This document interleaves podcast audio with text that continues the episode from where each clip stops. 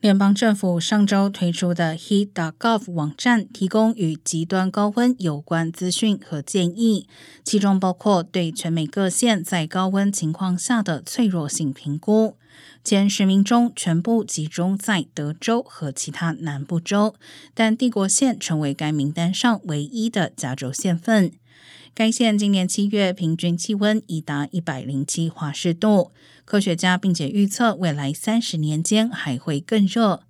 大气及海洋资源管理局 （NOAA） 估计，南扎克县在二零五零年时，每年将有一百四十七天气温超过九十五摄氏度；而在二零八零年时，天数将上升至一百八十二天，占全年一半时间。